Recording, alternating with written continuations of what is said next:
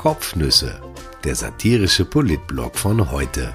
Geschrieben von Christian Nusser, gelesen von Christian Sinemus. Heute ist der 7. Mai 2020.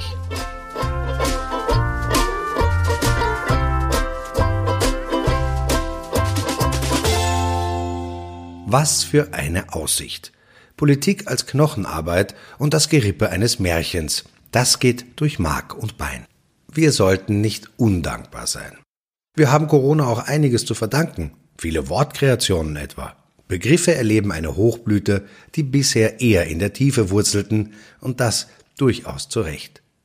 Wir wissen nun, dass wir irgendwelche Curves flatten sollen und uns Herden immunisieren oder durchseuchen müssen. Wir ahnen einigermaßen, was Verdopplungsraten, Reproduktionsraten und Replikationsraten sind, wie sich ein Lockdown und ein Shutdown anfühlen, was Selbstisolation bedeutet, dass es Geisterspiele und Pop-up-Radwege gibt und wir können mit dem Finger auf der Landkarte zumindest ungefähr zeigen, wo Wuhan liegt. Ein Stück weit östlich von St. Pölten. Für die Matura 2020 dürfte das reichen. Das Schöne an diesen neuen Begrifflichkeiten ist, dass sie sich vermehren wie die Karnickel. Jeden Tag hoppeln ein paar neue herbei. Nun etwa der Abschussvertragsnehmer. Sie haben keine Ahnung, wer oder was das ist? Macht nichts. Sie haben mutmaßlich kein Geweih auf oder verfügen über übermäßig lange Ohren, den sich anbietenden Gag überspringe ich jetzt, und sie leben auch nicht im Wald, also gehören sie nicht zur Risikogruppe. In Österreich gibt es 130.000 Jägerinnen und Jäger, die in Landesverbänden organisiert sind. Diese neun Landesverbände bilden zusammen die Interessensgemeinschaft Jagd Österreich. Und dieser Jagd Österreich gelang Ende April, wie sich nun herausstellt, ein Blattschuss. Sie schaffte die Grenzöffnung für Ausländer. An sich sind Österreichs Grenzen ja dicht. An sich braucht man derzeit triftige Gründe, um ins Land zu kommen. An sich muss jeder, der etwa aus Deutschland einreist, seit dem 19. März ein Gesundheitszeugnis vorlegen, das nicht älter als vier Tage ist. An sich lässt sich das umgehen, wenn man einen Haupt- oder Nebenwohnsitz in Österreich hat, dann genügt es an sich, dass man sich 14 Tage in Quarantäne begibt oder einen Corona-Test macht, was an sich nicht so rasend genau kontrolliert werden dürfte. An sich müssten nämlich Orte wie Kitzbühel jetzt relativ leer sein. Tatsächlich stehen sich hier die Autos mit deutschen Kennzeichen die Reifen in den Bauch. In naher Zukunft werden es noch mehr werden. Jagd Österreich erreichte nämlich, dass Jagdpächter und Abschussvertragsnehmer nicht mehr die Flinte ins Korn werfen müssen. Sie können gefahrlos für sich, weniger freilich für das Wild, nach Österreich einreisen. Reisepass, Jagdkarte und Pachtvertrag genügen, ein Gesundheitszeugnis ist nicht nötig. Innenminister und Gesundheitsminister bescheinigten den Weidmännern und Weidfrauen Systemrelevanz, was nachvollziehbar ist, denn ihnen obliegt, laut Eigenauskunft, der Schutz landwirtschaftlicher Nutzpflanzen sowie die Kontrolle der Wildtiergesundheit hinsichtlich der Tierseuchenprävention. Offenbar wird auf der Jagd heutzutage keinem Wild mehr ein Haar gekrümmt. Man schaut ein bisschen nach den Pflanzen und misst bei den Rehen Fieber. Das ist sehr fürsorglich und bedarf Unterstützung aus der nahen Ferne. Allein in Tirol sind von den 1300 Jagdgebieten 300 von Ausländern gepachtet. Die Entscheidung hat im Wald für hitzige Diskussionen gesorgt. Die Tiere haben ja wunderliche Wochen hinter sich. Von klein auf müssten sie sich hinter Bäumen und in Erdlöchern verstecken, damit sie nicht über ihren eigenen Haufen geschossen werden, und dann herrscht plötzlich Totenstille, ohne dass jemand tot ist.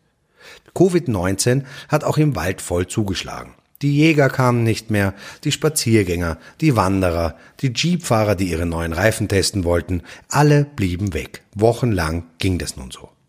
Nun muss man wissen, dass es im Wald kein Netflix gibt, kein Homeoffice, nicht einmal Homeschooling. Es fehlt also jede Art von Zerstreuung oder Beschäftigung, die über die Nahrungssuche hinausgeht. Es ist meist recht langweilig da. Wenn es hell ist, wartet man darauf, dass es dunkel wird, und wenn es dunkel ist, wartet man darauf, dass es hell wird. Das erinnert an Journalismus. Die Tiere wussten nicht, dass wir nicht raus durften. Auch die Jäger waren eingesperrt. Die Tiere schickten also ein paar Vertreter in die Städte, es tauchten Füchse und Dachse auf, wo sie nichts verloren hatten, Rehe wagten sich weit vor, obwohl sie sonst als recht schreckhaft gelten. Die Spione kehrten in den Wald zurück, trafen sich mit den anderen Tieren auf einer Waldlichtung und berichteten, es gibt eine gute Nachricht, die gleichzeitig eine schlechte ist, sagte der Fuchs. Die Menschen gibt es noch. Wir sind ein paar begegnet, aber als sie uns gesehen haben, da haben sie sofort die Straßenseite gewechselt. Sie haben uns nicht wie sonst fotografiert und die Bilder dann an die Heute-Zeitung geschickt, um 50 Euro abzustauben. Ach ja, die Menschen tragen jetzt seltsame Papierfetzen im Gesicht. Es sind nur mir ihre Augen zu sehen. Ich finde das nicht sehr ästhetisch. Die Dachse bestätigen die Beobachtungen mehr oder weniger. Aber sie reden von Natur aus nicht viel. Es gibt Gründe, warum sie die meiste Zeit im Bau sind. Jedenfalls entbrannte an der Waldlichtung eine heftige Debatte. Denn ein Falke hatte einen Maulwurf in der Stadt und der hat ihm ein Schreiben zugesteckt, in dem stand, dass bald die Jagdpächter aus dem Ausland wieder einreisen dürfen. Wir müssen aufpassen wie die Luchse, sagten die Wildschweine, sonst schießen wir einen Bock. Seid nicht solche Angsthasen, ihr Hirschen, wir können uns ja nicht einigeln, warf ein Marder ein. Zum Kuckuck noch einmal ärgerte sich ein Uhu und drehte den Kopf 360 Grad weg und dann wieder her. Was seid ihr für komische Käuze? Die machen euch schon nicht zur Schnecke. Genau pflichtete ihm ein Eichkätzchen bei. Ich laufe mir jedenfalls sicher auf der Flucht keinen Wolf. Darauf hab ich keine Lust.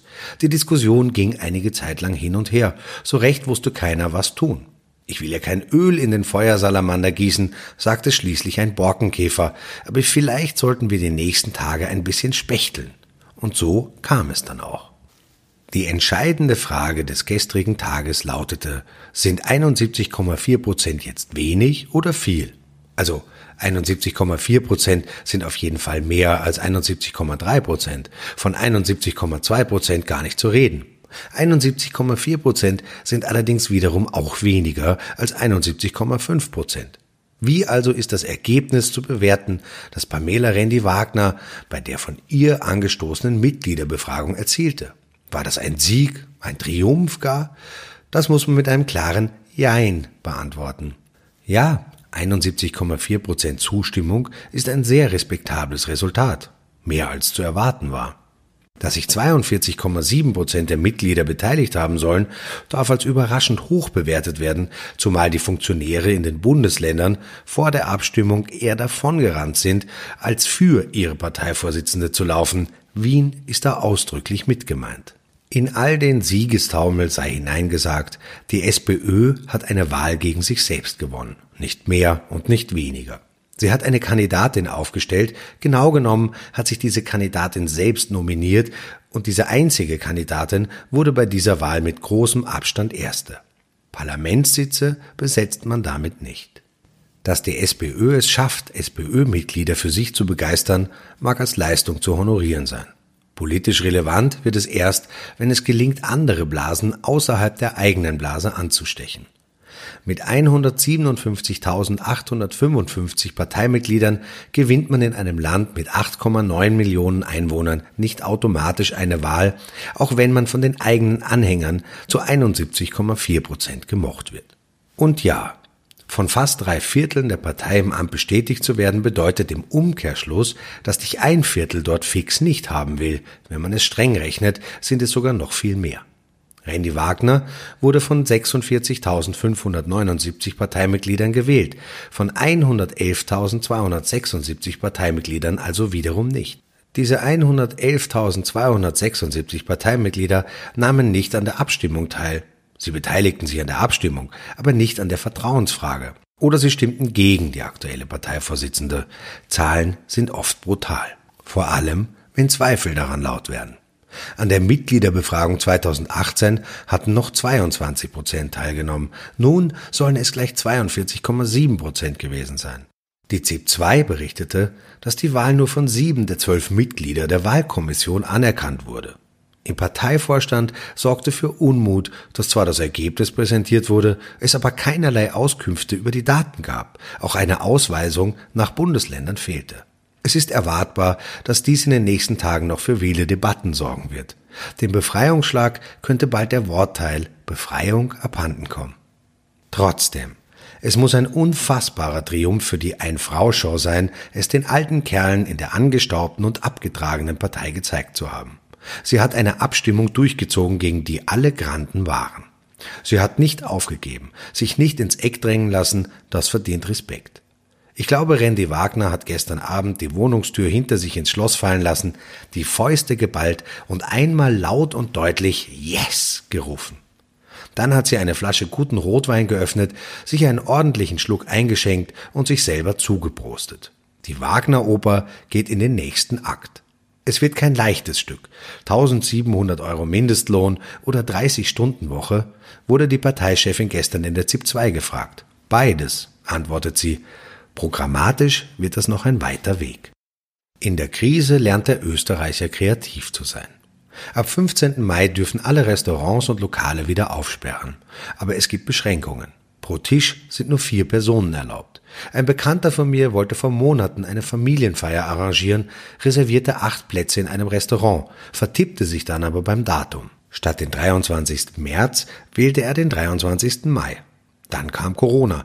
Die Lokale machten zu, der Termin platzte vermeintlich. Nun meldete sich das Restaurant und bedauerte aufgrund der Beschränkungen keinen Tisch für acht Personen bereitstellen zu können. Wenn allerdings zwei Tische reserviert würden unter zwei unterschiedlichen Namen, dann könnte man eventuell dafür sorgen, dass diese Tische nebeneinander legen und so käme man ja wieder auf die acht Personen. Ich warte schon auf die Hochzeit mit einer Reservierung für 20 Einzeltische.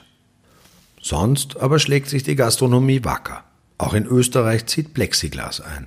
Zwar nicht so wie in Italien, wo also Tische in der Mitte getrennt werden, aber Lokale wie etwa das Fürich in der Wiener City machen Tische mit Plexiglasabtrennungen zu Kojen, wenn man so will auch zu halben Aquarien. Ich vermute ja, dass es einen Wettkampf der Restaurants geben wird, wer seine Besucher am besten schützt. Und am Ende werden viele glücklich darüber sein, dass nicht mehr die Haare der Frau vom Nebentisch in die Suppe hängen, sondern dass man abgeschottet in seinem Aquarium sitzt, die anderen sieht, aber ihnen nicht zu nahe kommt. Danke, Corona. Unser Dank gilt auch Ischgl. Der Tiroler Ort hat die Sicht der Welt auf Österreich maßgeblich verändert. Jeder erkennt das. Jeder halt, der außerhalb von Ischgl wohnt. Die Ischgler finden, dass sie mehr oder weniger alles richtig gemacht haben, und das stimmt ja auch, denn sie haben das Virus richtig gut verbreitet. Günter Alois ist so etwas wie das Mastermind des Ischgl-Tourismus. Der Hotelier erfand den früher abgeschiedenen und bettelarmen Ort neu, er galt lange Zeit als liebevoller Verrückter, wollte Pinguine am Gipfel ansiedeln und einen beheizten Pool mitten auf die Piste bauen, damit die Skifahrer ins warme Wasser hupfen können, um anschließend weiter wedeln zu können. Der Wiener Verleger Christian Mucher verlegt unter anderem eine Tourismuszeitschrift namens Faktum. Vor allem aber ist der Verleger selten um einen flotten Spruch verlegen. In der jüngsten Ausgabe des Magazins griff er Ischgl frontal an, sprach von Gierschläuchen und Kotzbrocken. Alois schrieb Mucher nun einen Brief, in dem er die Vorzüge seines Heimatortes hervorstrich. Man habe eine 80 Mann starke Musikkapelle, über 30 Vereine. Man versuche absolut perfekte Qualität anzubieten. Deshalb sei Ischgl die Nummer eins aller Tourismusorte geworden. Man habe auch ein großes Herz für seine Mitarbeiter, die alle auch Snowboarden und Skilaufen dürfen. Nett irgendwie. An Mucher hat Alois keinen neuen Freund gefunden. Sie müssen blind, gehörlos und schlicht einfach dumm sein, schrieb er an den Wiener Verleger und verurteilte ihn zur Höchststrafe. Bitte nehmen Sie uns aus dem Verteiler. Möge Sie der Optimismus heute nicht aus dem Verteiler nehmen. Ich wünsche Ihnen einen wunderbaren Donnerstag. Im AKH werden gerade im Großlabor die Roche-Antikörpertests überprüft. Klappt alles, dann können wir bald schauen, wie viele von uns diesen Corona-Teufel schon gehabt haben. Vielleicht kann die SPÖ ein Ergebnis für uns festlegen.